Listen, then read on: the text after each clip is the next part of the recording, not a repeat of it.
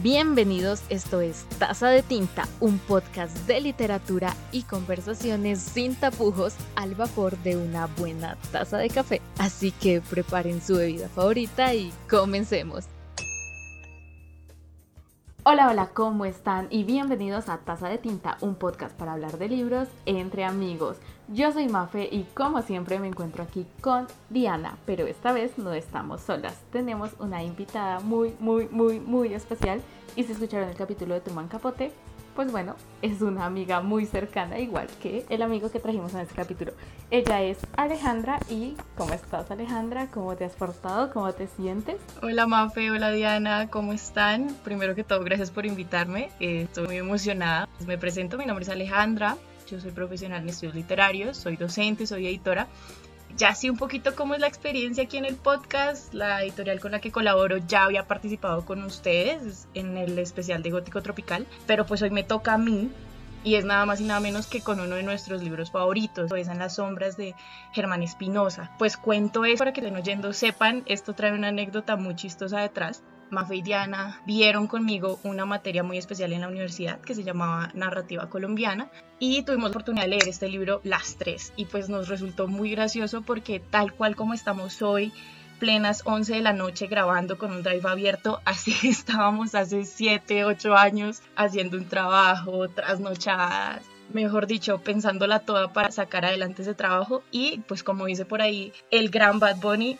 Baby, la vida es un ciclo y esto va a tener aún más sentido ahorita que hablemos del libro. Entonces, pues nada, les dejo esa anécdota para que sepan qué vamos a hablar el día de hoy y nuevamente gracias por invitarme. Ay, qué buena forma de comenzar este capítulo. Con Bad Bunny. Ah, esos sí son referencias, bebé. Em, y en efecto sí, esa es la principal razón por la que Alejandra está aquí, porque estamos haciendo básicamente una especie de ejercicio de relectura. Hace siete años estábamos así trasnochándonos hasta sacar adelante un trabajo. Bueno, pues ahora hablar del libro, sin notas de por medio, sin que nadie nos juzgue. Pero antes de poder pasar realmente a la discusión del libro, vamos a hablarles un poco del contexto.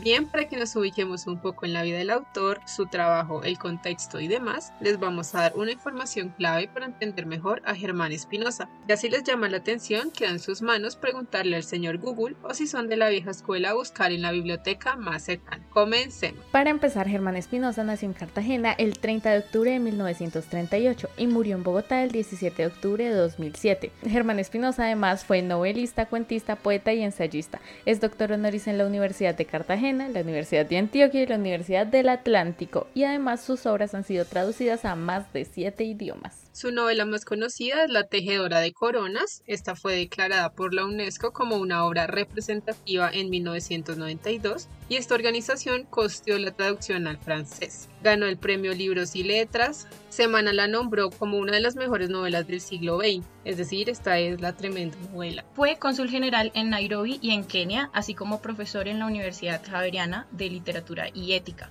Tiene 10 novelas, 5 libros de relatos, 8 libros de poesía, 6 libros de ensayo, 2 libros de crónicas y artículos, 3 biografías y muchísimo más, porque al parecer no fue suficiente.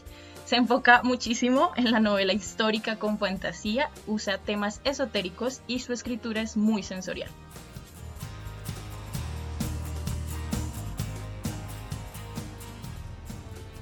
Antes de discutir este libro vamos a contarles de qué se trata, pero como ya saben siempre les recomendamos ir a leer el texto original.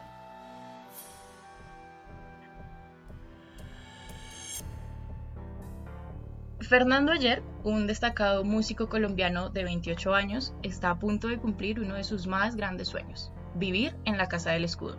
Sí, yo sé, parece un sueño rarísimo, pero pónganle atención a esto. Desde muy joven, Fernando ha sentido una fascinación muy extraña por esta mansión colonial en Cartagena de Indias. Por eso, apenas tiene la oportunidad de alquilarla, lo hace. Así sea plena Navidad, pleno 25 de diciembre de 2002, en el calor de la ciudad amurallada. Él alista sus maletas, se va con su pareja Marilyn y va directo con miles de sueños y un diario en el cual planea dejar plasmado todas sus experiencias. Lo que él no sabe es que estas experiencias van a estar enfrascadas en un oscuro pasado y miles de secretos que él intentará descubrir en una gran investigación. Resulta que esta fascinación tiene todo un pasado detrás que tendremos que ir descubriendo porque no solo estamos hablando de Fernando y de Marilyn, la pareja que recién se está mudando. Estamos hablando de toda la familia Rimbaldi que está presente en esta casa desde el siglo XIX. Nos estamos enfrentando a asesinatos, a apariciones, a fenómenos paranormales. Eventualmente, Fernando descubrirá que el fantasma que hace apariciones en su casa es nada más y nada menos que una antepasada suya, Daniela Morán, quien murió a manos de su esposo Arturo Rimbaldi. Sin embargo, hay muchísima más historia detrás que iremos desentramando en este capítulo. Bueno, ahora que ya todos conocemos un poco más de la historia, del contexto, me gustaría empezar esta discusión precisamente por el escenario en el que se desarrolla esta novela. Esa mansión antigua y cartagenera colonial de la que hablaba Alejandra en la narración. Eh, no sé ustedes cómo vieron ese aspecto, qué les parece se acuerdan de la mansión de la misma manera la primera vez que la leyeron o esta vez fue como, ah, mira, esto no lo había notado. Para mí, imaginar casa en esta nueva lectura fue más difícil. Uno de los factores que uno nota al leer es que las ubicaciones se repiten. El asesinato que ocurrió en 1875 tiene, digamos que por escenario, el mismo lugar en el que ocurrió el asesinato de 1915 y donde Fernando ayer posteriormente tiene un sueño que involucra un asesinato también. Y es un recorrido muy difícil de imaginar, sumado a todo este factor colonial, a todo este factor histórico. Estamos hablando de una mansión antigua, estamos hablando de una mansión grande, incluso Fernando en algún momento llega a decirlo. Es tan grande que limpiarla es muy difícil. Entonces estamos hablando como de una casa que por sí sola trae mucha historia, independiente de los asesinatos, independiente de todo, recoge un recurso que utiliza muchísimo Germán Espinosa, que es todo el factor histórico y cultural, y es esta mansión que por todos lados evoca una construcción arquitectónica cartagenera de la época colonial. Entonces sí, lo que decía Alejandra, la mansión, o sea, esto nos recuerda también resto como este lugar histórico donde siempre pasan muchas cosas y a lo que siempre quiere llevar, o por lo menos en esta novela Espinosa, es ese, lo que hablábamos ahorita del SIC, como que siempre se están repitiendo cosas, escenarios, relaciones y como que algunas cosas están medio predestinadas a suceder ahí, independientemente del tiempo en que esté sucediendo. A mí me pasó algo parecido con el tema de que se me hizo mucho más difícil esta vez imaginarme el recorrido del asesinato y el sueño. Me costó muchísimo imaginarme ese recorrido y toda la ambientación y especialmente algo que me pasó fue que la primera vez que me leí la novela yo me imaginaba esta casa como esas casas que uno ve en la ciudad amurallada en Cartagena, que son como súper coloridas, con estos balcones llenos de flores. Así me lo imaginaba la primera vez que la leí. Pero esta vez, de pronto, un poco influenciada por el tema del gótico tropical y todo esto, ya no me la imaginé tan colorida, ya no me la imaginé tan como esta casa de ensueño, de lugar turístico para ir a visitar, sino que me la imaginé un poco más sombría, un poco menos florida, un poco más como esta casa antigua que está quizás un poco abandonada, que le suenan las tablas, que, que hace calor y es como ay, agotador estar ahí adentro y se siente un ambiente pesado. Me la imaginé más así, más casa tenebrosa, más... Esta siempre es mi referencia, perdón pero más un poco las casas estilo Silent Hill y la mansión de Blimana, que una casa así súper ideal, tropical, espectacular, bellísima y apoteósica, así, no, esta vez de pronto pues precisamente porque ya sabía cuál era el desarrollo de la historia, ¿no? Entonces yo ya sabía esto va para una historia de un fantasma que habita esta casa colonial y que tiene una conexión profunda con el personaje, entonces como ya sabía eso, realmente sí me lo imaginé mucho menos idílico y mucho menos romántico que la primera vez que me lo leí. Vale la pena decir que la protagonista de esta historia es la casa. Sí, tenemos nombres simples como Fernando, como Marilyn, como Arturo y toda la familia Rimbaldi, pero en realidad quien protagoniza toda esta historia es la casa y de quien vemos la historia es la casa. Estamos hablando de un lugar construido en el siglo XIX que tiene todo un desarrollo hasta 2002, que es cuando estamos viendo todo el, relato de, de, Fernando. Entonces nosotros en realidad no estamos enfocados en ver la genealogía de Fernando o de dónde viene o su familia, ni siquiera los asesinatos. Estamos viendo es toda la historia que transcurre dentro de la casa y cómo a pesar de que pasan y pasan y pasan los años, como dijimos ahorita, es un ciclo de no acabar. Es un ciclo que no va a finalizar porque el asesinato involucra un fantasma que va a permanecer condenado en la casa para que posteriormente alguien lo libere, pero esta persona encargada de liberarlo está condenada a quedarse en esa casa. Entonces un ciclo de no acabar. Y estamos hablando de, llamémoslo así, habitantes eternos dentro de la casa. La casa está condenada o la casa está, llamémoslo X, llamémoslo Y, a que siempre haya alguien ahí que tenga que contar su historia, que tenga que representar todo lo relacionado a la mansión y a la construcción. Exactamente, y también por eso fue que vuelve la burra al trigo y mi referencia es la mansión de Bly Manor. Realmente sí hay unos personajes a los que les pasan cosas dentro de la casa, pero la historia es la historia de la casa y el personaje que libera al fantasma que estaba habitando la casa se tiene que quedar para cumplir el ciclo, o sea, sigue siendo una cuestión de un ciclo y en ese sentido algo que yo no había notado o que, no sé, digamos, se me antoja más en esta ocasión que en la primera ocasión, es que la casa es el protagonista, ¿sí? La primera vez que lo leí yo sentía que la casa era más bien un MacGuffin, que es un elemento que da inicio o da primer hachazo para que una historia se empiece a desarrollar. Entonces, bueno, este es un término que acuñó Hitchcock y se utiliza más en el cine que en la literatura, pero sí, básicamente es un elemento que tiene como punto de partida de la aventura del protagonista. Yo la primera vez que leí la historia la vi así. Yo vi como que esta era la historia de Fernando y de Daniela y que esta casa era esa excusa para dar inicio a, a la historia, un poco como el anillo en El Señor de los Anillos, como que este anillo es lo que da rienda suelta a que comience la aventura del hobbit protagonista.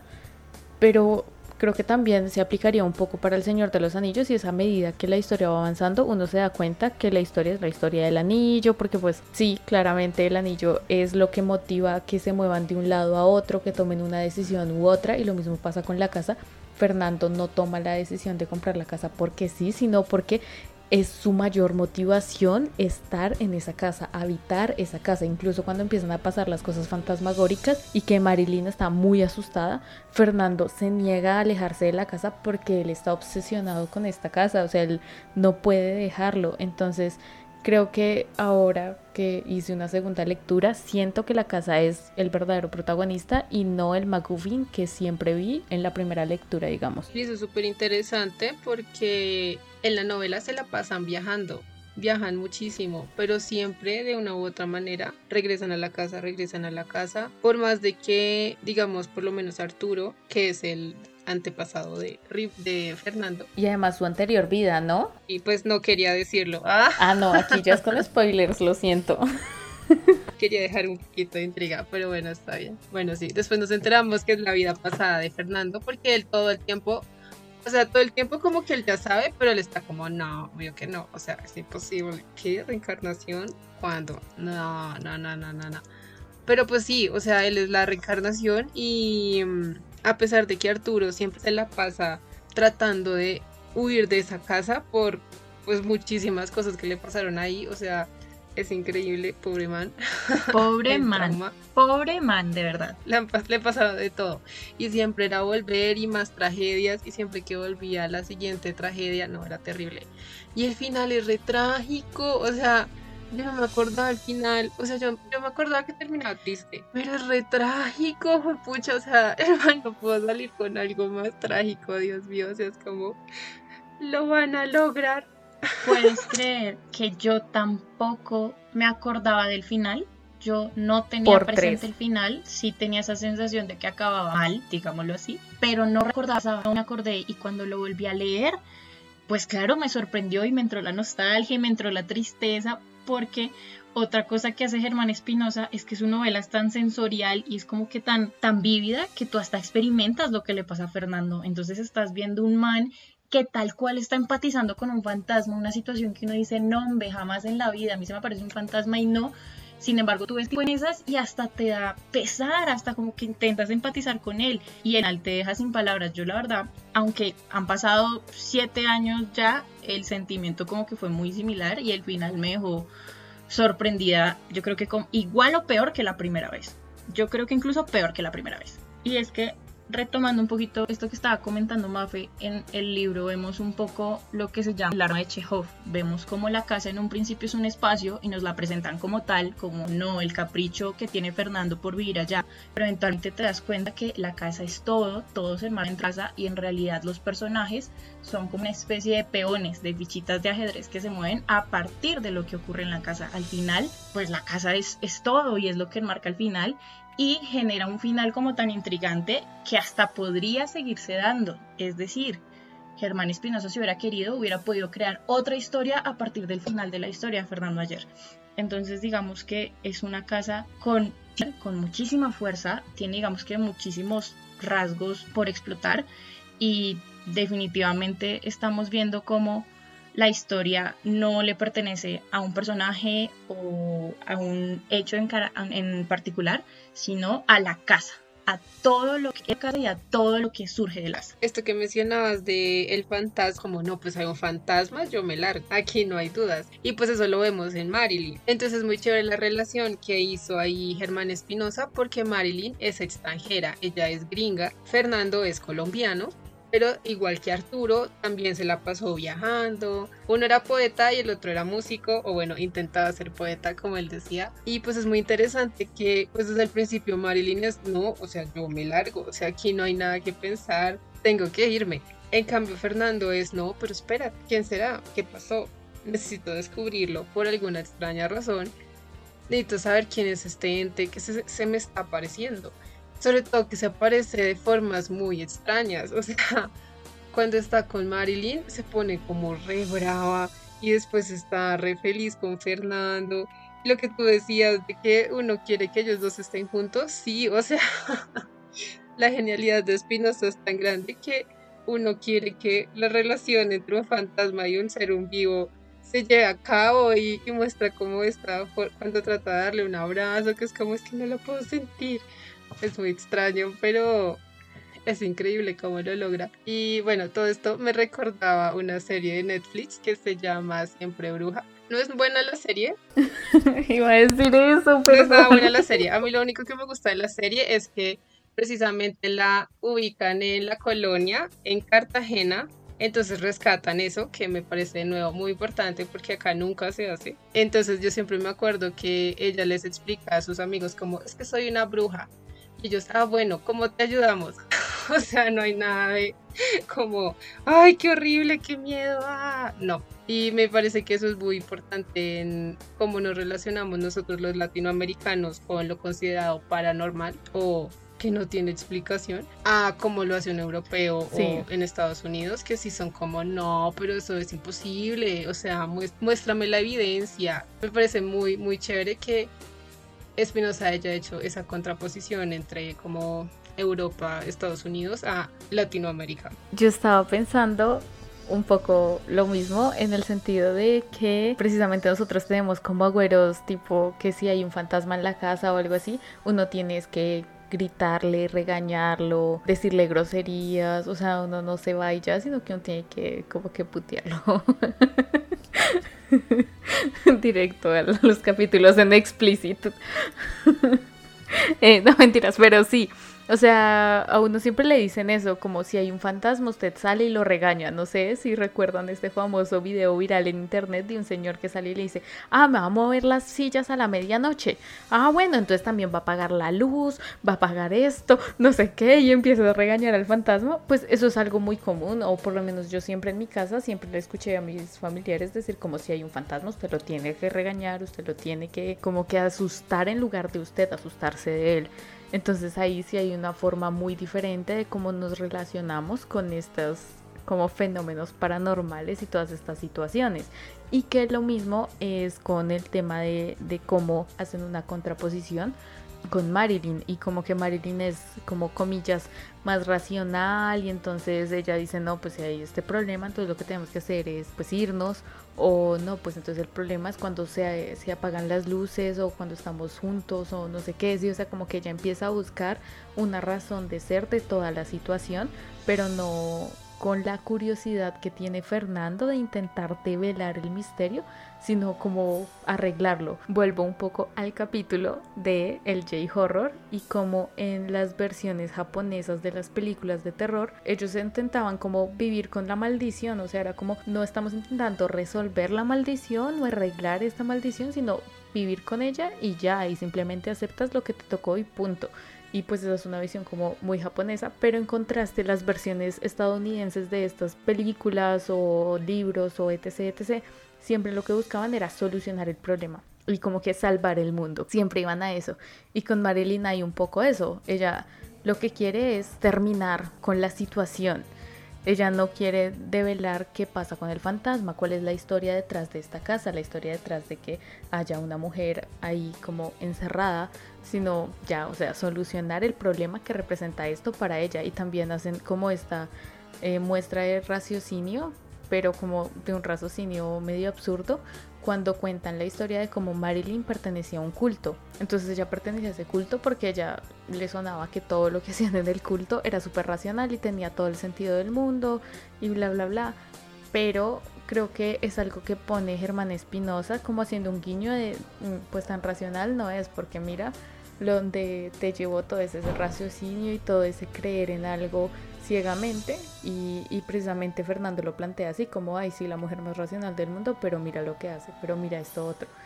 Y lo otro que también mencionaba Alejandra y que a mí me llamó mucho la atención es cómo uno empatiza con Fernando y con su amor hacia este fantasma que termina siendo Daniela. Pero además porque yo no lo recordaba así. o sea, la primera vez que yo lo leí, yo recordaba que Fernando siempre estuvo enamorado de Daniela. O sea, para mí era como que desde el segundo uno él estaba como te amo, fantasma. Y cuando me lo leí me di cuenta de que no, que él al inicio estaba súper enamorado de Marilyn y era como, no, tengo que cuidarla, tengo que estar pendiente de ella, sí, está asustada, pero es un diálogo constante en parejas y vamos a permanecer en la casa o no. No, yo no lo recordaba así, o sea, yo recordaba como que siempre se amaron pero era porque esa era mi sensación cuando terminé la historia, que ellos eran un amor idílico y maravilloso, y tampoco me acordaba del final trágico, entonces te quedé toda como, ¿qué? ¿Cómo así? Esta historia no era una historia de amor hermosa y maravillosa y radiante de una persona y un fantasma. Yo también recuerdo algo así, yo era como, vete Marilyn. Sí. Bye. Solo queremos a Daniela. Ah. Es cierto, sí, sí, sí, sí, es cierto. Lo que dice Mafe es curioso porque nosotros los latinos sí tenemos esa percepción frente a lo fantasmagórico entonces las puertas cerradas para que nada entre, tu pensamiento, tu espíritu tu corazón, como que no puedes dejar las puertas abiertas para que lo que sea entre. Sin embargo, Fernando hace lo contrario. Fernando desde el día número uno permite el ingreso no solo a la casa, porque el fantasma ya está en la casa, sino a su mente, a su vida y a su cotidianidad. Yo tengo muy presente que, recuerden que esto es un diario, está hecho por días, como al cuarto día el hombre casualmente en su biblioteca se encuentra un libro, no recuerdo perteneciente a qué cultura, donde básicamente le explican que a veces los fantasmas no tienen ninguna intención negativa, sino que están buscando ayuda. Entonces él se queda con esa idea. Él dice, la aparición que estamos viendo está buscando ayuda, está necesitando algo, a ayudarla. En algún momento él conversa con Marilyn porque se dan cuenta que los quejidos que escuchan son precisamente llantos, son una búsqueda de ayuda. Entonces este hombre en lugar de decir, oye no, un fantasma está en mi casa, adiós, vete, lárgate, por favor, dice, ven, yo te ayudo, yo sé que estás buscando ayuda, yo sé que estás necesitando algo, no tengo claridad de qué es, tú no me puedes decir qué es, pero te aseguro que voy a intentar descubrir qué es. Y el hombre no lo intenta, se vive. O sea, ese hombre no duerme por lograrlo y pone a media Cartagena a buscar cosas. Pone a Pablo Morales, que es su amigo historiador. Pone a Sebastián Corredor, que es un peta magnífico pone a, yo no me acuerdo, en Puerto Rico creo que es como un periódico donde consigue las crónicas de Norberto Méndez, un personaje bien importante también que mencionaremos ahorita. El asunto es que este hombre genera un vínculo tan fuerte con el fantasma, que eventualmente descubrimos que es Daniela, que estamos hablando de un amor casi o más puro que el que él siente a Marilyn. Lo que dice Mafe también es muy cierto. Uno compara y el hombre está enamoradísimo de Marilyn, que quiere cuidar y que proteger. Tenemos este, esta historia detrás de que ella perteneció a un culto y casi que tuvieron que sacarla, la vida corría peligro. Fernando siente esa necesidad de ayudar a Marilyn, pero cuando se le vienen las dos perspectivas de este amor físico hacia Marilyn o este amor yo no sé ni cómo llamarlo, pero este amor hacia Daniela, que es un fantasma, que es un espíritu, el hombre con sus años termina escogiendo a Daniela. Y pues al final eso es lo que pasa, el hombre se enfrasca tanto que escoge a Daniela, ayuda a Daniela, salva a Daniela y pues eventualmente nos daremos cuenta que eso no es lo mismo que pasa con Marilyn. Entonces sí hay como toda esta cuestión de dejar entrar, de Marilyn queriendo huir, pero él eventualmente en el libro alguien le menciona a Fernando que él es un artista y que los artistas están por encima de la razón porque buscan más cualquier tipo de ficción o de fantasía, lo cual es bien particular porque se está refiriendo a Fernando, pero nos podemos tal cual referir con esa misma idea a su antepasado que es Arturo. Arturo además de ser músico también es poeta, entonces nos estamos enfrentando a este tipo que dedicó toda su vida a viajar, a conocer Europa, a conocer autores, a conocer músicos, a hacer sus sonatas, a hacer sus poemas. Y después casi un siglo después tenemos a Fernando, que es músico, que está full concentrado en su sonata, en su pieza musical más, pero al mismo tiempo está escribiendo un diario, es decir, es escritor, también es autor, y está utilizando ese recurso literario para dejar, eh, digamos, plasmado todo lo que le está pasando y toda la historia que ya hemos discutido termina muy mal y es muy triste. Entonces, digamos que si nos encontramos con eso como la perspectiva del artista frente a toda esta cuestión fantasmagórica y cómo la enfrenta. Ese también puede ser otro debate. ¿Lo hizo bien o lo hizo mal?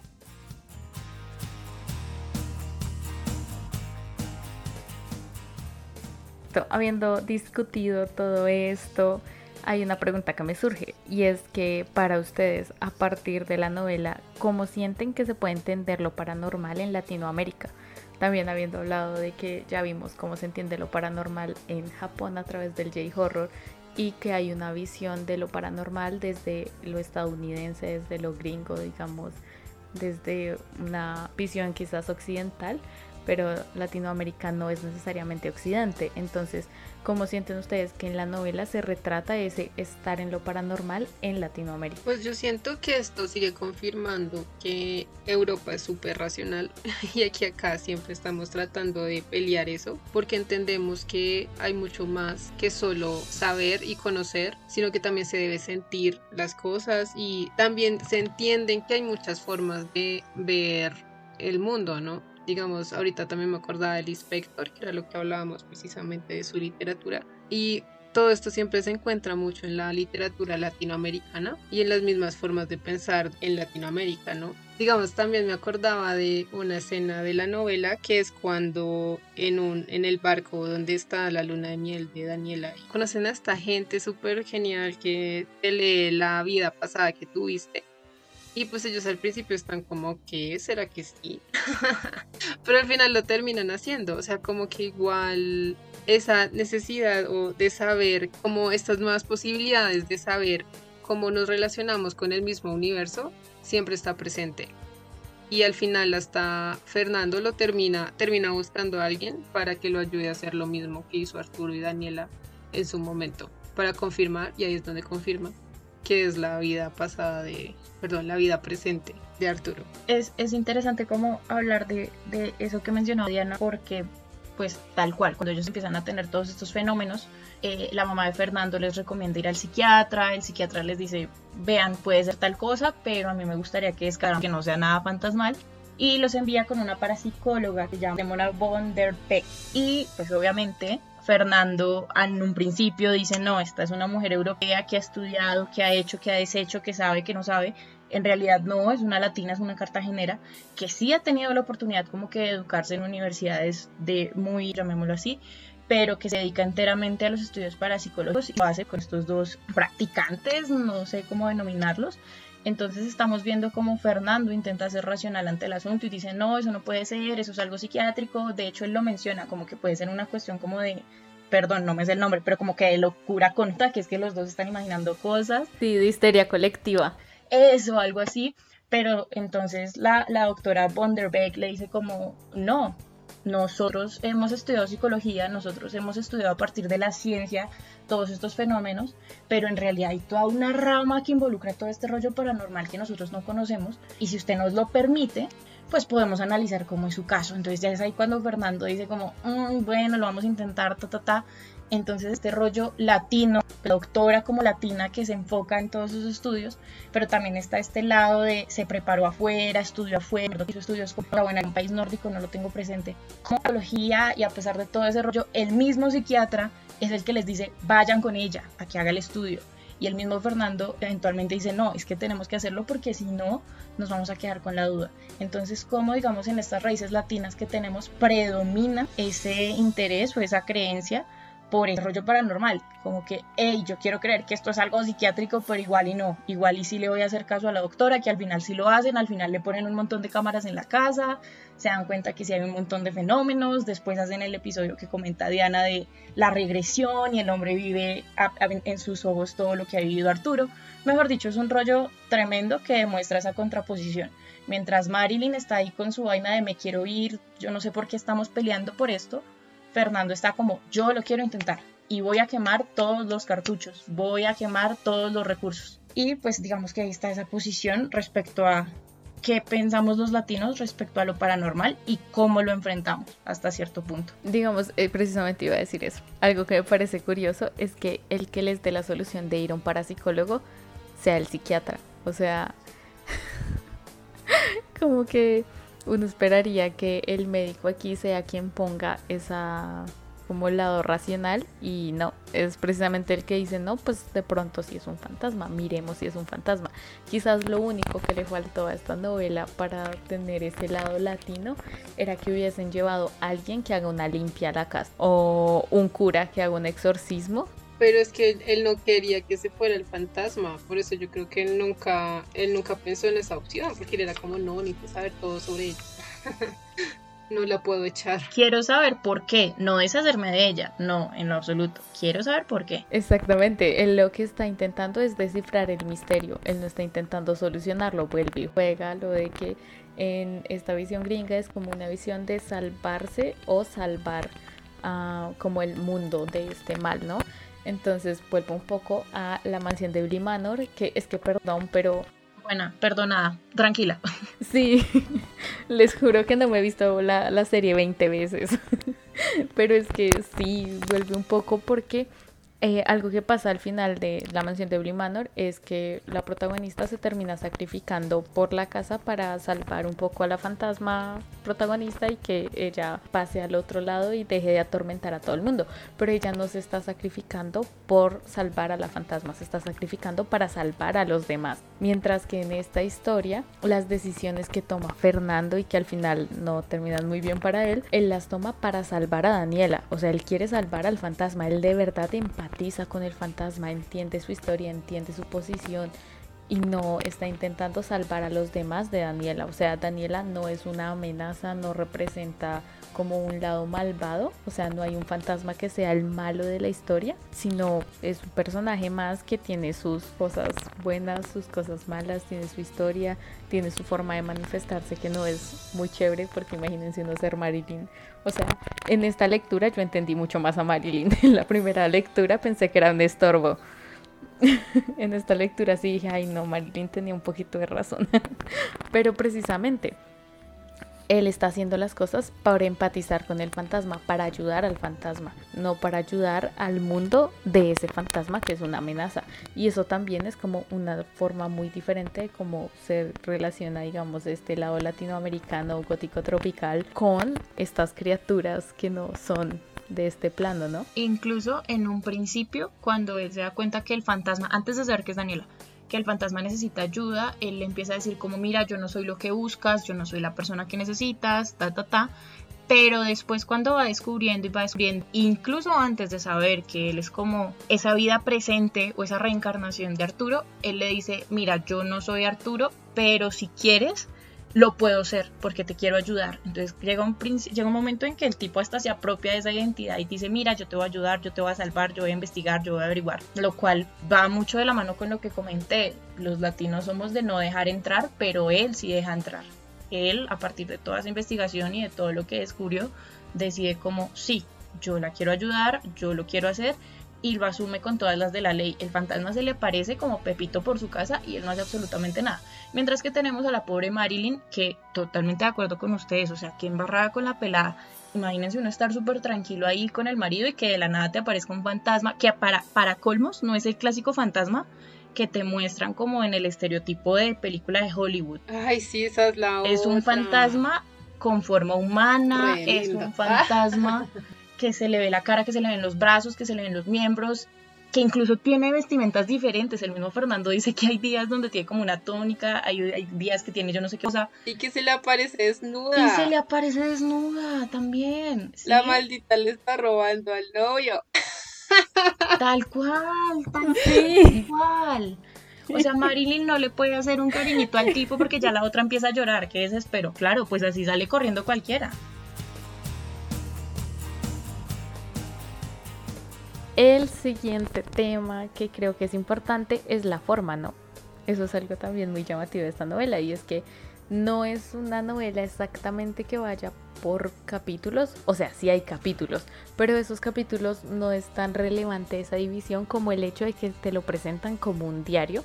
Entonces hay fechas y tú vas armando la cronología de lo que pasa en la casa, porque precisamente Fernando decide construir esta, este diario este seguimiento de la narración y de los hechos a partir de la idea de que él siente que tiene una conexión con la casa y como que él presiente que algo va a pasar. Es como que, no sé, si uno se muda a un lugar nuevo y uno dice, ¿saben qué? He decidido escribir un blog, tener un canal de YouTube para registrar mis viajes porque siento que va a pasar algo, pero en realidad no tiene la seguridad de que hay algo por contar. Simplemente lo empieza así como, miren, mi sueño de vivir en esta casa, el blog.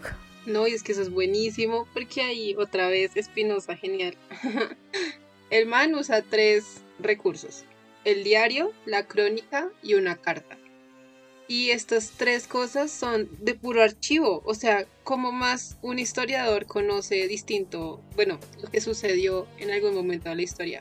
Y más en la colonia, o sea, la colonia eran puros diarios, crónicas y cartas. O sea, ¿qué le mandaba Colón a la reina? ¿Qué escribía la gente aquí cuando llegaba? Entonces, que haya elegido precisamente esos tres recursos literarios es excelente, demasiado bueno. Otra cosa que a mí también me gustó resto es que nunca realmente escuchamos la voz de Arturo, que es el antepasado de Fernando, como directamente, ¿no? O sea, nosotros nos enteramos de la historia de Arturo por medio de las crónicas de Norberto Méndez. Y esto es muy, muy chévere porque pues ahí sí es una relación que yo hice gracias a, una, a un libro que encontré en la biblioteca que se llama Espinosa Oral y es una recopilación de varias entrevistas que se le hicieron a, Espinosa como hasta los ochentas, más o menos va el libro. Y mm, es muy chévere porque él en muchas ocasiones repite esta vaina de que aquí no se habla de un escritor a menos de que en el exterior se hable de ese escritor. Y eso es lo que le pasa a Arturo. o sea, es re chévere.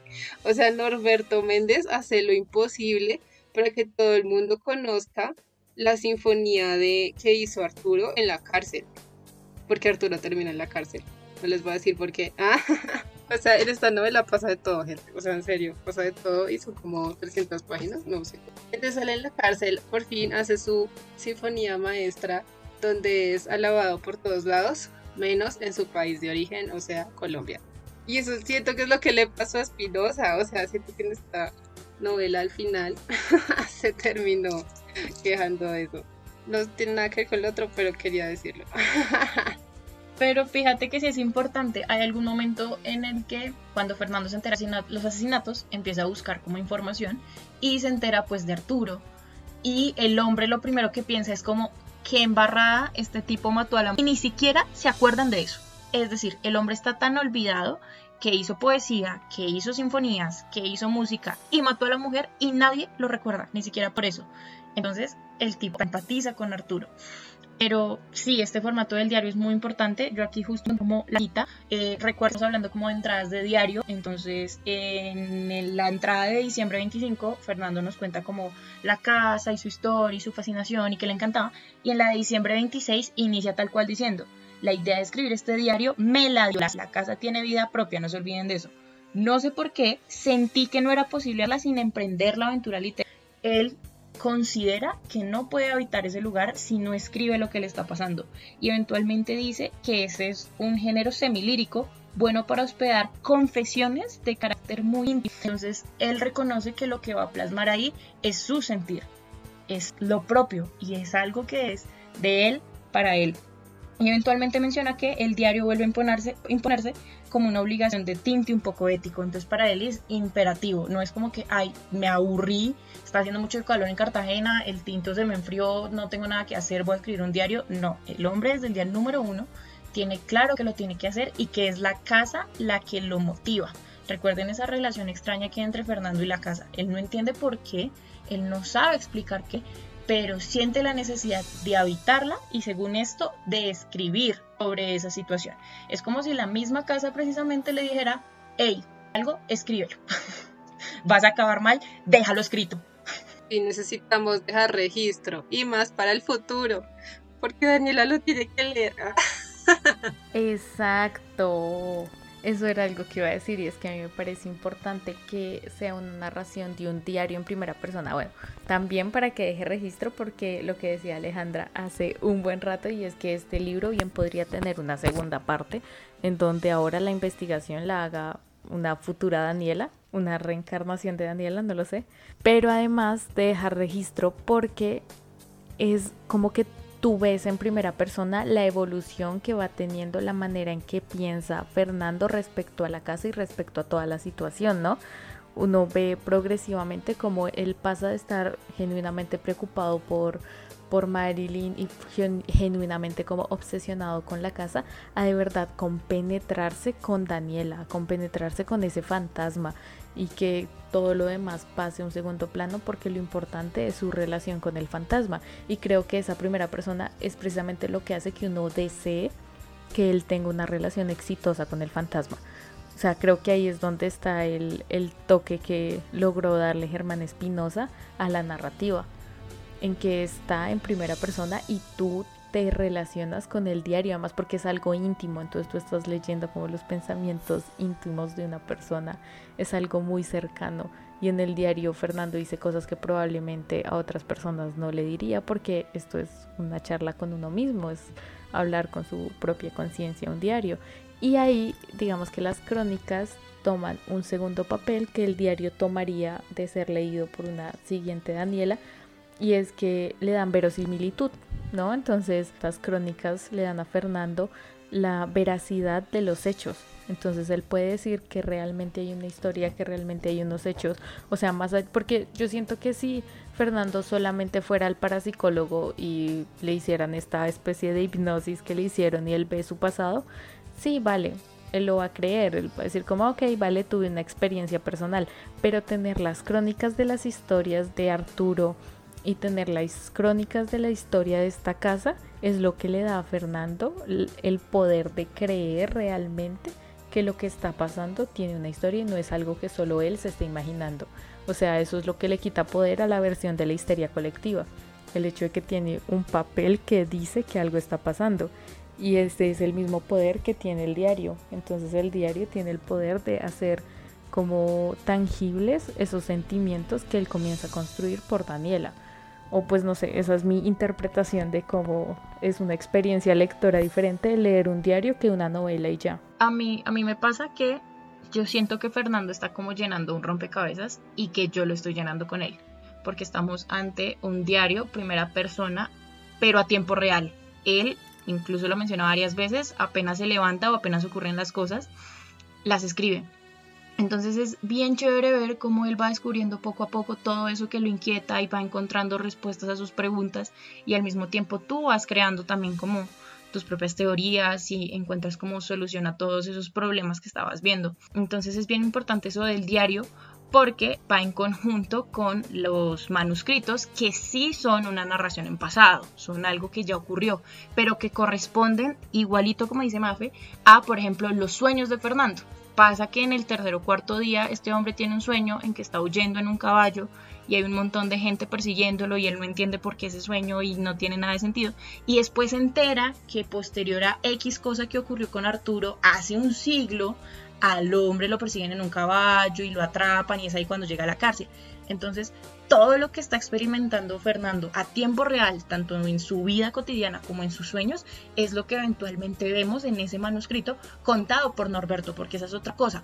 Diana mencionaba, nosotros no escuchamos a Arturo y eso hasta le da veracidad al asunto. Nosotros estamos escuchando a Norberto, que es un periodista reconocido de esa época.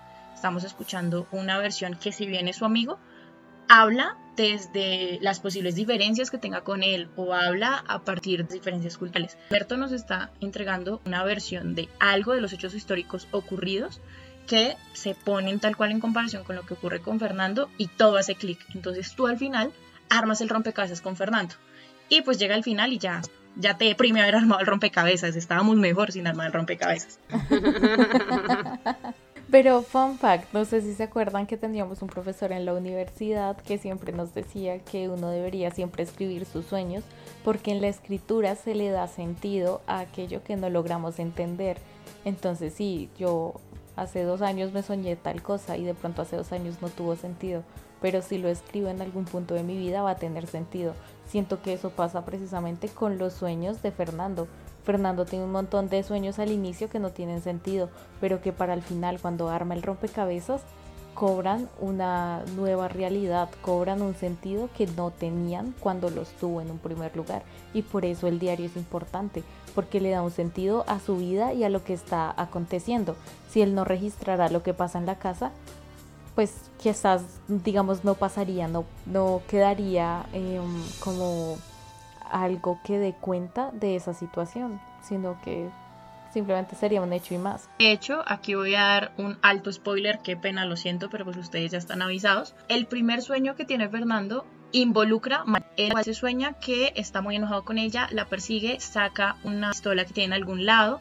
Cuando ella intenta saltar al jardín para pues resguardarse, él le dispara y ella cae muerta. El spoiler es que no, no la mata, tranquilos, ocurre otra cosa. Pero ese sueño que él tiene es tal cual la muerte que tuvo Celeste Goldwyn, que es la mamá de Arturo, y la muerte que tuvo Daniela Morán, que es la esposa de Arturo. Y es muy característico como cuando dice, inmediatamente tiene el sueño, yo no la maté, pero sí siento que lo hice. Es más, en el sueño lo hice y me voy a sentir culpable hasta el último momento de mi vida por eso. Él no lo hizo físicamente, pero está la fuerza del sueño, de la casa, de su vida pasada, de su llámalo X, llámalo Y, que él siente que sí la mató. Él siente que sí la mató.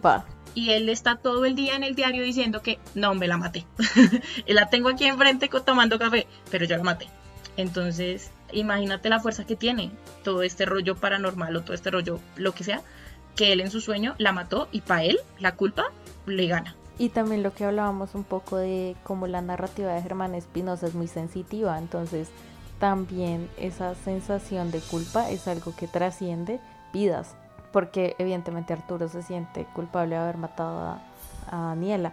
No sé si ya lo hemos dicho o si estoy siendo el spoiler más spoiler de toda la novela, perdón. Yo siempre les digo spoilers, o sea, ya deberían de estar acostumbrados conmigo, qué pena, soy spoiler girl, pero pues yo saco todos los spoilers. Pero eh, sí, Arturo, evidentemente él se siente culpable y se va a sentir culpable siempre de haber hecho eso. Y pues también por eso es que Daniela está atrapada en esa casa. Y es tanta su culpa que está trascendiendo sus vidas hasta alcanzar a Fernando. Porque él tiene muchas vidas después de Arturo. No es su vida anterior inmediata, ¿no? Para defender a Mafia, decir que ese no es el spoiler máximo de esta novela. Repito, el sentimiento que tuvimos las tres se nos olvidaron un montón de cosas. Cuando lo volvimos a leer quedamos como, amigo, ¿qué? Entonces hay un spoiler por ahí volando, ni lo voy a mencionar, pero que de verdad, o sea, se lo tienen que leer. Cuando se lo lean me van a entender, se van a acordar de mí, se van a acordar de mí. Hay uno peor.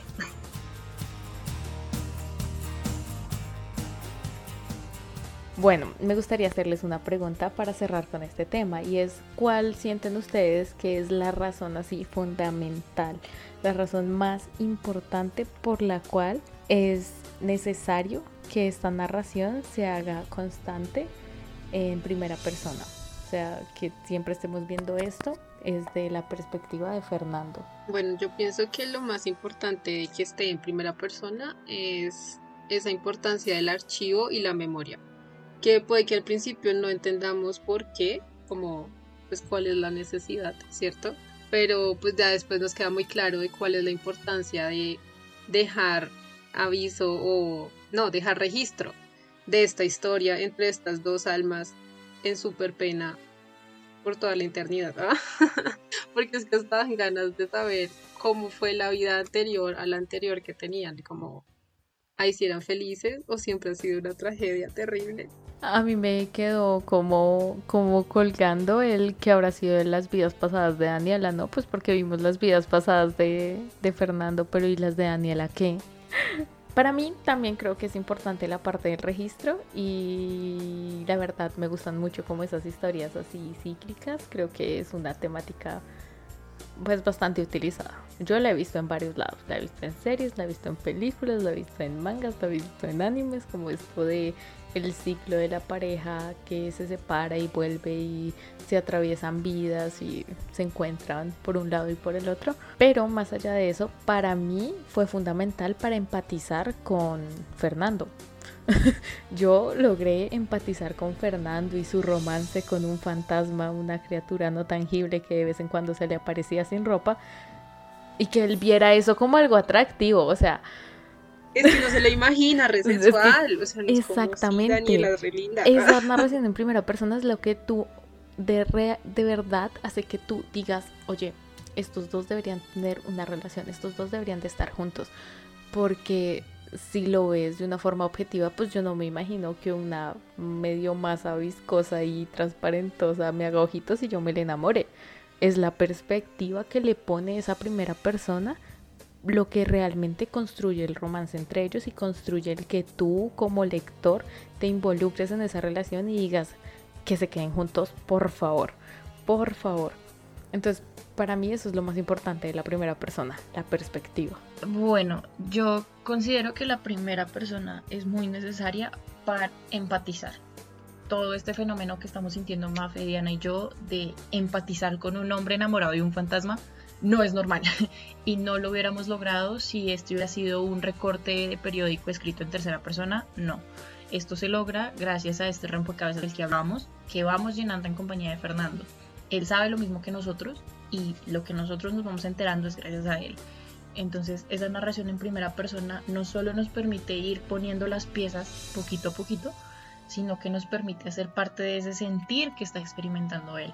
Obviamente esto no debe ser fácil para él tampoco. Imagínate tú tener una prioridad que es tu esposa, tu casa, tu familia y tus piezas musicales. que atormenta un poquito a Fernando es esta cuestión de tengo 28 años y no he logrado mi pieza musical definitiva y se supone que yo era un niño todopoderoso en la música y se te aparece este fenómeno paranormal que lo llama, literal, lo atrae, porque él es incapaz de liberarse o él es incapaz de alejarse.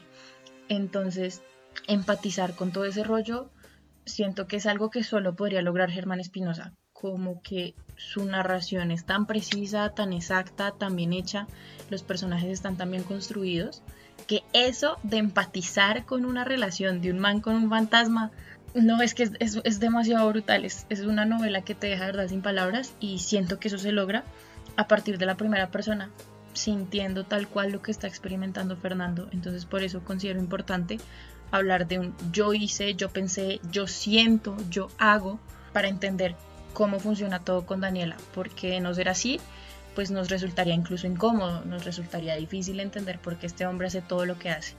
Entonces, pues por ahí va mi opinión, por ahí va mi rollo respecto a la primera persona.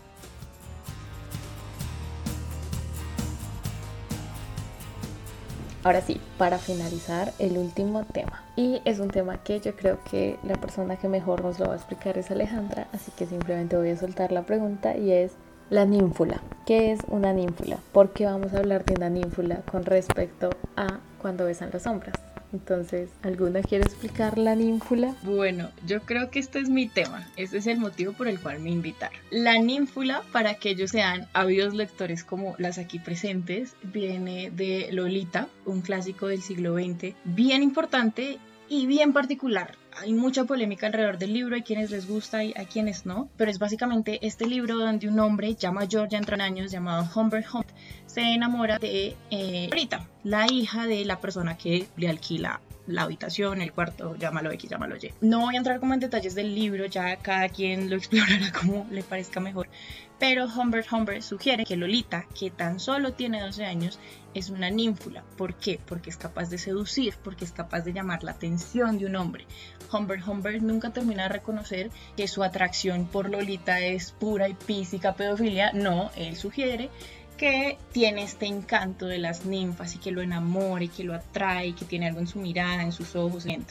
Obviamente sabemos que una niña de 12 años no está digamos, en la capacidad de reconocer todo eso, sino a partir de la narración de Humbert Humbert, porque el libro está narrado por Humbert Humbert, nos a entender que Lolita sí es consciente. Y resulta, pasa y acontece que en Cuando besan las sombras tenemos nuestra propia ninfula y es nada más y nada menos que Daniela Morán, la esposa de Arturo Rimbaldi. Resulta que este hombre, por allá en 1910, tenía 50 años, ya estaba grande el muchacho. Y él, debido a miles de tragedias que le en su vida, intentaba escapar mediante viajes, mediante círculos sociales con gente intelectual, mediante contactos, mediante muchas cosas. Este hombre llega a París, eh, hace parte como de un círculo de, de lectores, de escritores, yo no sé qué, y básicamente esa es su vida, el hombre no hace más pero por cosa vida, por ahí es que aparece Norberto Méndez, este personaje del que ya hemos hablado. Resulta que estos dos terminan eh, conociendo a una familia argentina, los Morán, quienes viven en París por negocios, por su empresa X. Y resulta que el matrimonio Morán tiene una hija pequeña, Daniela, que tan solo tiene 12 años. Ojo acá, Arturo tiene 50, Daniela tiene 12. Yo solo lo dejo ahí. Recordemos que estamos hablando de las crónicas de Norberto Méndez, entonces estamos leyendo su perspectiva, pero Norberto tiene algo bien particular y es que él suele retomar los relatos de Arturo tal cual él los dijo. Entonces es como muy de diálogo, muy de retomar lo que dijo Arturo, muy de lo que opinaba, ta, ta, ta. Entonces, a medida que se va desarrollando toda la historia con Daniela, nos cuenta episodios muy particulares, como uno en el cual en, mitad de una cena, que están todos los adultos hablando, se levanta Daniela de 12 años y dice, ah, entonces yo me casé con Arturo y cuando tengamos nuestra boda va a pasar tal cosa y tal cosa. Obviamente los papás ríen, que ay, qué tan chistosa nuestra hija, qué tan linda. Obviamente Arturo también queda como, ay, no, qué chistoso. El problema es que Arturo empieza a desarrollar sentimientos por Daniela porque pasa que Arturo nunca ha mantenido una relación con una mujer. ¿Por qué? Porque él se enfrasca en algo denominado los arquetipos. Estamos hablando de 1910, Arturo, un intelectual, una persona que se relaciona con un montón de gente. Resulta que en la historia del libro, Arturo tiene la oportunidad de relacionarse Young. Él sí, el psicólogo que teorizó acerca de los arquetipos y básicamente Arturo lo que hace es quedarse con esa idea y empezar a armar arquetipos sobre mujeres perfectas. Pero ojo, él no lo hace a partir de lo físico, a partir de, lo, de la personalidad y empezar a armar su mujer perfecta, no. Él lo hace a partir de las mujeres de la literatura y el arte. Entonces él piensa en una Beatriz, por ejemplo, o piensa en una Laura, o piensa en una Juana de Arco. Para él, estas mujeres históricas y literariamente relevantes son los arquetipos. Y él se enfrasca tanto en esos arquetipos que empieza a generar una relación con ellos, como que en su mente tiene mucho sentido mantener una relación con Laura, con Beatriz, con la Venus. Mejor dicho, el hombre está tostadísimo. Pero es que está retraumado el pobre. Eso le quiero decir. Sí, es cierto. Es que le ha pasado Es que está traumadísimo. es que está muy mal. Resulta que este hombre empieza a relacionar esos arquetipos con Daniela y empieza a decir que Daniela es el arquetipo máximo, que Daniela es la perfección hecha mujer y que por ende la va a desposar.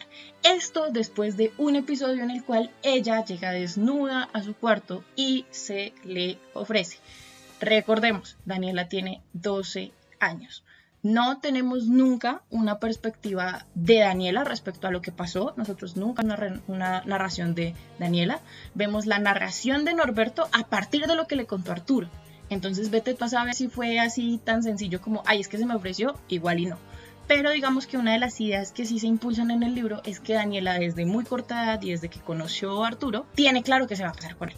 El asunto es que después de todo este rollo tostadísimo que les estoy contando, terminan casándose cuando Daniela cumple 15 años, creo, o los 18, no tengo claridad. Creo que incluso la deja, cumplir los 18 como que por ajá. Obviamente el papá de Daniela está como bastante, no está muy de acuerdo con, con la relación, pero se aferra al hecho de que Arturo es un poeta y es un artista y es famoso y es millonario. Entonces básicamente le permite, después de negarse durante mucho tiempo, pero le dice en la boda, si usted le hace algo a mi hija, yo me voy a encargar de ta, ta, ta. Aquí el debate es, ¿es Daniela una ninfula? ¿Sí o no? ¿Es Daniela esta chica que a los 12 años ya comprende el concepto de sensualidad, que ya comprende que es capaz de atraer a un hombre, que ya entiende, explora su sexualidad? ¿O sucede lo mismo que vemos en Lolita, en realidad estamos viendo la narración de un man de 40 y punta de años que se fija en una vieja que tiene 12 años porque es un pedófilo. ¿Ustedes qué opinan? ¿Qué me dicen? No me he leído Lolita, lo sé, lo sé, les fallé. Pero para esto me vi la película de Stanley Kubrick de Lolita. Muy buena. Es buenísima, es muy buena, está en HBO. y bueno, primero es que son muchos temas. Lo del arquetipo. Entonces es re interesante que Arturo está reenfrascado en que Daniela es un arquetipo y que es la mujer perfecta y no sé qué. Pero la realidad no, o sea, la vieja es alcohólica, es una apostadora. En un momento le hace ahí severo, severa estafa para que le compre algo y después lo devuelve y termina con un montón de plata. O sea, la vieja es terrible, terrible, terrible y pues no tiene nada de arquetipo. Pero pues ahí también podemos claramente cuestionar esta idea del arquetipo, ¿no? Y por otro lado, eh, ya relacionando directamente con Lolita, pues es que yo no me he leído el libro, entonces yo no sé cómo lo muestra, cómo lo cuenta Humbert Humbert, porque en la película no lo cuenta como tan directamente como lo hace en el libro, entonces ahí me gustaría hacer como la relación. Pero igual Lolita si es una niña, o sea, o sea, yo no estoy tan de acuerdo de que Lolita fuera tan inocente, porque esto también demuestra esto de que pues los niños igual saben y son malos y saben cómo hacer cosas, o sea, sí, a pesar de las que tengan, ellos no son bobos, que es precisamente lo que hablábamos en el capítulo de literatura infantil con 24 señales para descubrir un alien. Y es que Lolita no es ninguna pendeja y ella sabe que, no sé si sabe por qué los hombres la, la miran tanto, pero ya sabe que tiene cierto poder sobre los manes y que puede de una u otra manera hacer que ellos hagan lo que ella quiere. Y pues igual la película sí termina triste. Para Lolita me parece a mí. No sé cómo termina el libro. Pero ahí está también como esa cosa de los niños no son pendejos. Y de pronto hasta Daniela pues viendo lo que le pasó a Fernando pues también ya de su vida pasada, pero como no sabemos nada de Daniela, también tenía esta idea o esta, esta impulso raro que, le decía, yo tengo que estar con este man, no sé por qué, pero tengo que estarlo, a pesar de esta estúpida diferencia de edad que hay. Ok, Mafe, ¿tú qué opinas? ¿Qué se te ocurre? Mm, bueno, para empezar, eh, bueno, yo no me he leído Lolita, tampoco me he visto la película. Eh, he escuchado la canción. Ah, no, mentiras, eso no cuenta. Pero volviendo en serio al tema de la ninfula, yo tengo como cierto conflicto con el concepto, porque eso sí busqué, busqué que era una ninfula y que se supone que, que, constituye una ninfula y que lo hace diferente como a, a, otro arquetipo femenino, más allá de la edad. Y es que yo siento que la ninfula, precisamente como es una construcción que, que construcción que hace eh, Hepburn desde esta visión como pedófila que tiene de, de, Lolita. A mí me genera conflicto el hecho de que la ninfula se constituye como una niña que tiene el poder y la habilidad para engatusar hombres, ¿sí? porque creo que es una idealización masculina de un poder femenino que se le atribuye a una niña. O sea, yo lo siento, no puedo verlas como mujeres. No creo que sean mujeres, creo que son niñas y creo que esto va un poco al conflicto base que tuvo Nabokov con, con Lolita y era que él siempre quiso desde el principio presentar esta historia como una historia de una pedofilia narrada desde el pedófilo y muchas personas lo, pues lo romantizaron y no lo leyeron de esa manera. Y en algún momento también vi una entrevista de Nabokov diciendo como que no, que no es un romance, por favor ya deténganse, stop, stop. Y entonces creo que desde ahí está como mi, mi conflicto con el tema de la ninfula, porque si bien estoy de acuerdo con lo que dice Diana de que los niños no son tontos, y bueno, volvamos a los hermanos Grimm que hacen de Hansel y Gretel, entonces niños que terminan matando a la bruja, tales, ¿por qué? Porque los niños son también malos, los niños también tienen malicia, los niños también tienen ingenio. Sin embargo, aquí creo que mi problema está en que la ninfula es una sexualización de las infancias femeninas y no, pues para empezar, no he visto nunca un fenómeno así en, en, su contraparte masculina. Y para seguirle creo que le da poder de más a una infancia en un aspecto que no necesariamente lo tiene. Entonces tengo un problema con el concepto de la ninfula, o sea, no, no me gusta, no me gusta, me desagrada, me molesta. Creo que lo saco más allá del contexto literario a ponerlo en un contexto social en donde esto se traduce en que las personas dicen cosas como es que para qué se ofrecen los niños no deberían ofrecerse así y es como es que no, es lo mismo no no no no no o sea tengo serios problemas con el concepto. Es cierto o sea estamos hablando de niñas pequeñas. Y retomo lo que estaba comentando Humbert Humbert desde su narración menciona que Lolita es esta chica que tiene el poder, como en de engatusarlo, como que tiene poder sobre él, de seducir, de llamar la atención.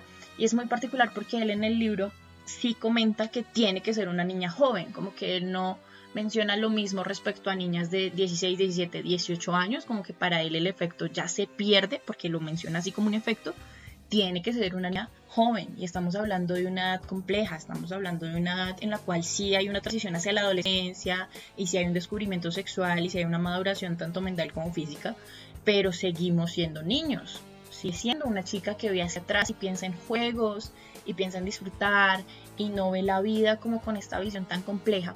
Entonces que Humbert Humbert sugiera que ella es tan consciente de ese poder, pues es pico. Y aquí Cuando ves en las sombras pasa exactamente lo mismo. Tengo aquí tal cual como la cita están Norberto y Arturo hablando, eh, Arturo le dice como, ay, acuérdate de los arquetipos, porque esa es otra escena maravillosa del libro. Arturo empieza a contarle lo de los arquetipos a Norto y el hombre se muere del susto, o sea, él no sabe con quién carajos está hablando y qué tipo de amigos se consiguió, pero es que imagínate tú estar hablando con tu amigo y que el tipo te dice que está enamorado y que, mejor dicho, es novio de Beatriz. Entonces como, es que soy novio de Beatriz, pero entonces a los meses ya le dice, no, ya no soy novio de Beatriz, ahora encontré a alguien que es perfecta para mí y que tú le preguntes quién y que te diga, es Daniela. Pues claro, y de hecho dice acá tal cual, Norberto le dice como, Daniela, pero te volviste loco, si es apenas una niña, tiene solo 12 años, y la justificación de Arturo es, pero llegará a ser una mujer. Y es ya un arquetipo. Él lo justifica con esa idea de que ya es un arquetipo, como si ella estuviera en la obligación de responder a algo porque en su mente, en la mente de Arturo, ya es un arquetipo. Y después le dice, la he visto desnuda, Norberto, confesó. Entró sin ropas a mi alcoba a la madrugada apenas regresamos de nuestra correría. Acaricié todo su cuerpo y lo aceptó con satisfacción radiante.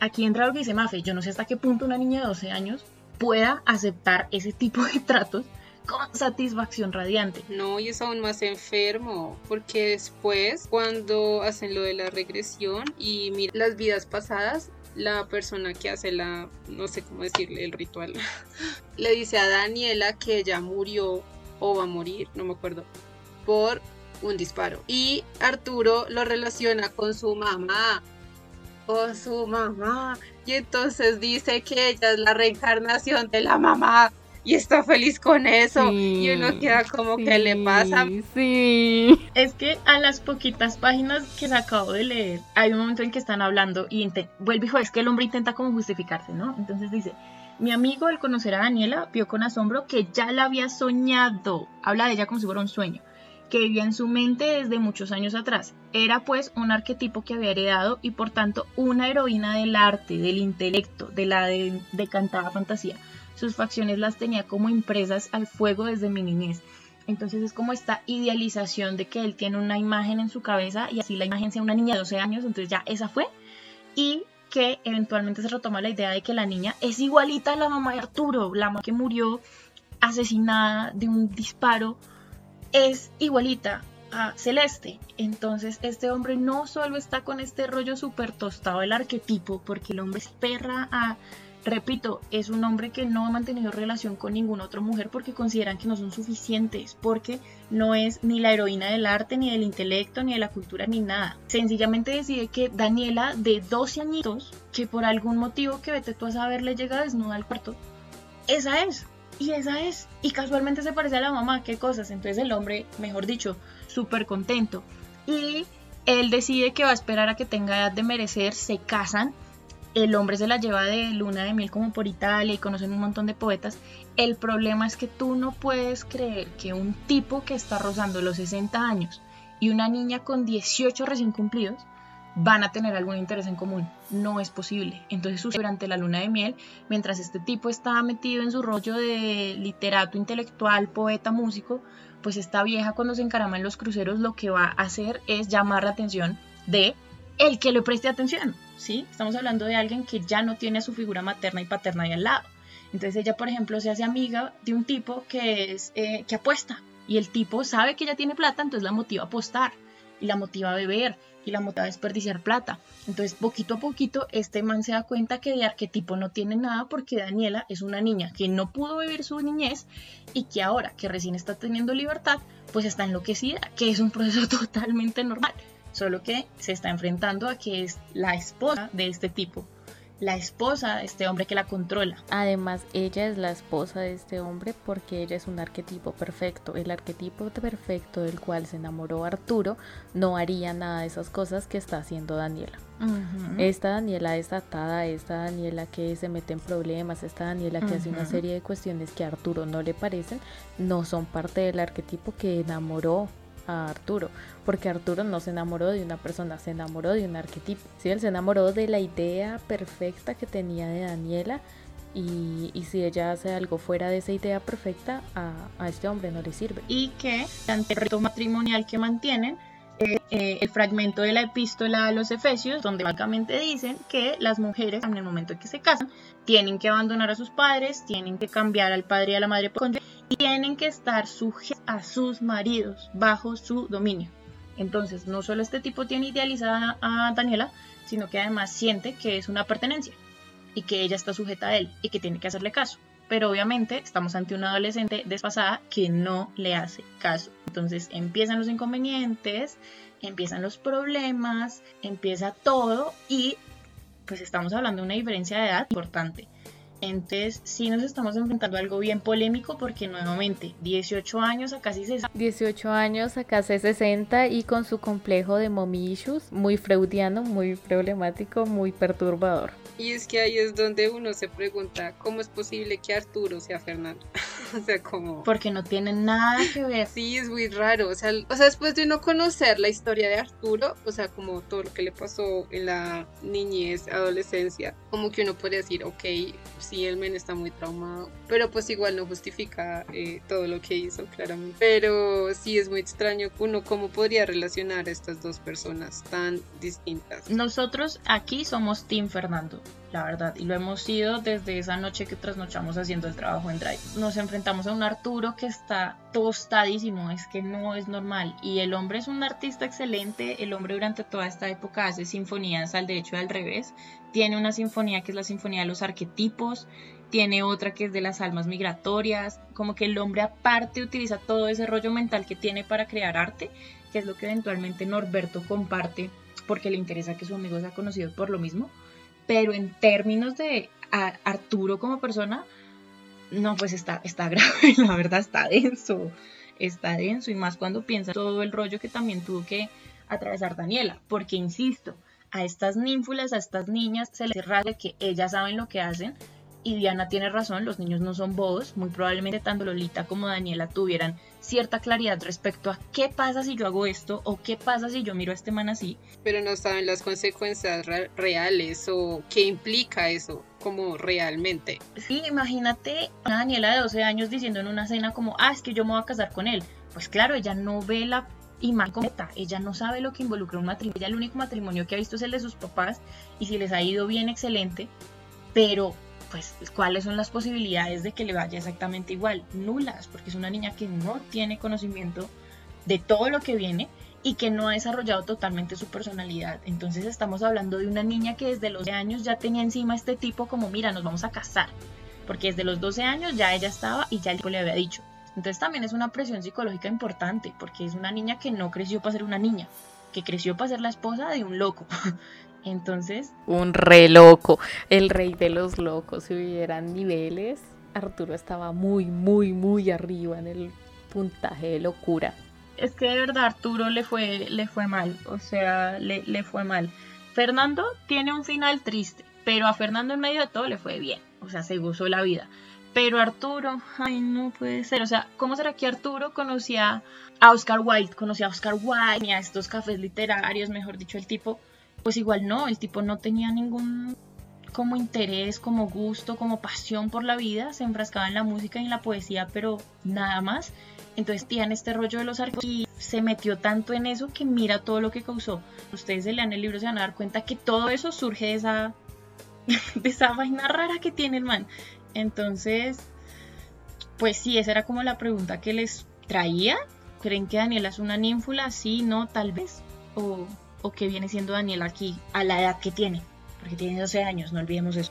Pues es que, a ver, yo por eso sea la relación con Lolita y pues siento que para Arturo claramente es una ninfula.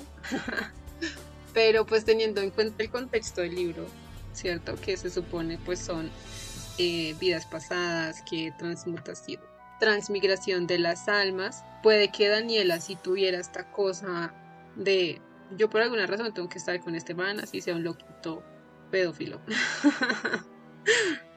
Pero sí, entonces yo diría que viéndolo desde la perspectiva de Arturo, sí puede ser una ninfula.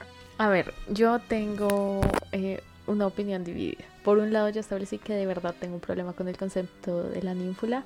No es coincidencia que no haya visto la película de Lolita ni leído el libro. O sea, de hecho, el libro lo tengo la película he tenido mil y una oportunidades de verla y es que en serio evado ese tipo de narrativas porque no me gustan, me incomodan, me desagradan, es un trigger para mí, de verdad no las disfruto ni siquiera por el hecho de que Nabokov es una maravilla de escritor y puedo decir no, me voy a sentar a leerlo simplemente para analizarlo, no puedo, entonces eh, yo aquí voy a dividir mi opinión en dos partes. Por un lado creo que hay dos Danielas Creo que una de esas Danielas es una ninfula y la otra no. Creo que la Daniela que está en las crónicas de Norberto, que son, digamos, las memorias de Arturo, esa Daniela es una ninfula. Yo creo que esa Daniela es una ninfula porque es una Daniela enteramente construida a través de la idealización y la visión de Arturo y él la ve como una ninfula y por tanto es una ninfula. Pero creo que la Daniela fantasma que se relaciona con Fernando no es una ninfula porque ahí sí vemos una Daniela que tiene su propia voz, que hace cosas, digamos que tiene un actuar que está motivado por los deseos de Daniela y no por la idealización de otros sobre ella. Así que esa es mi opinión sobre si hay o no una ninfula aquí. Diría que sí la hay, pero que no es Daniela una ninfula, sino es Daniela el arquetipo perfecto de Arturo, el que es una ninfula.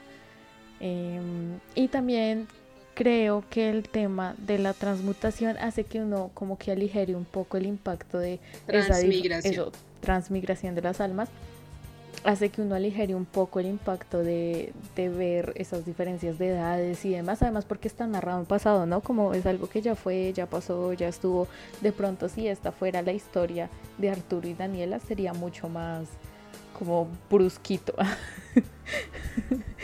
Mi trigger se habría activado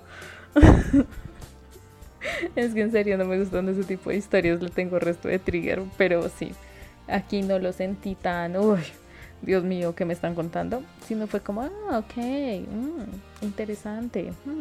Estoy muy de acuerdo con eso que mencionas, porque la ninfula en Daniela la vemos en ese episodio de los... Pero es que ahí hay un salto gigante a los 18 cuando se casa y a partir de ahí vemos a una mujer totalmente diferente que ya no responde al arquetipo que está siendo ella.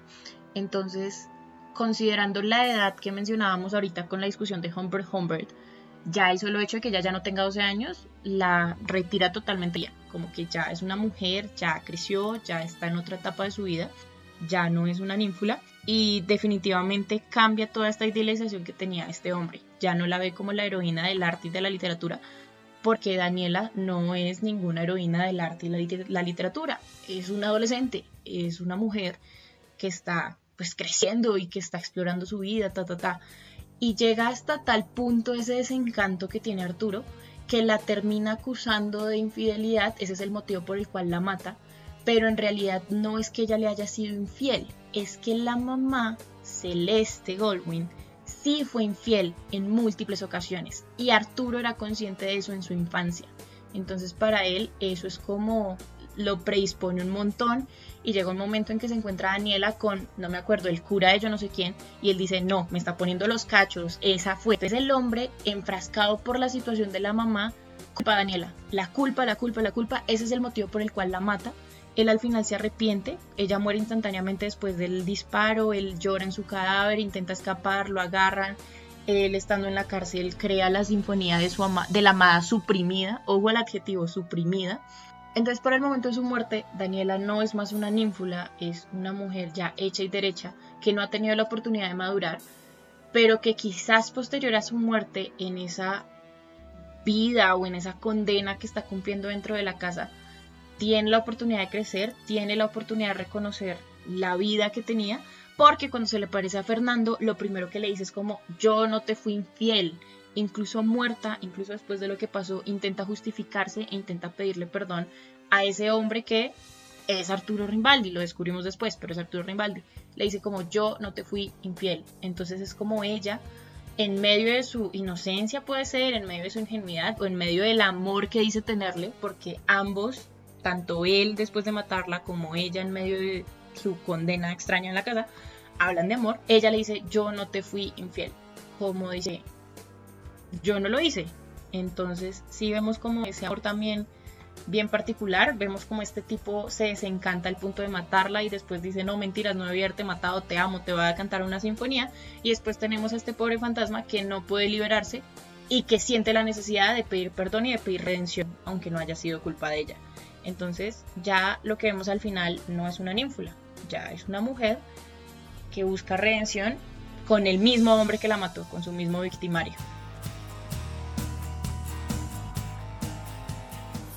Eso fue todo por el capítulo de hoy. Esperamos que lo hayan disfrutado y que estén listos para el próximo capítulo. Como siempre pueden encontrarnos como arroba taza de tinta raya al piso podcast en Instagram y Facebook y como arroba taza de tinta en TikTok y en YouTube. Recuerden que hoy estuvimos con la asombrosa Alejandra. Muchísimas gracias nuevamente por la invitación, me divertí muchísimo. Espero que quienes nos acompañaron hoy puedan leer a Germán Espinosa y les prometemos que vamos a leer La tejedora de coronas. Este es un espacio pensado para compartir y abrir la conversación, así que compártanlo y recuerden lo que nos enseñó Germán Espinosa. Usted, Fernando, es un artista, lo cual equivale a decir una persona en quien la fantasía prevalece sobre la razón. Recuerden que esto fue Taza de Tinta. La novela de la discusión fue Cuando besan las sombras de Germán Espinosa.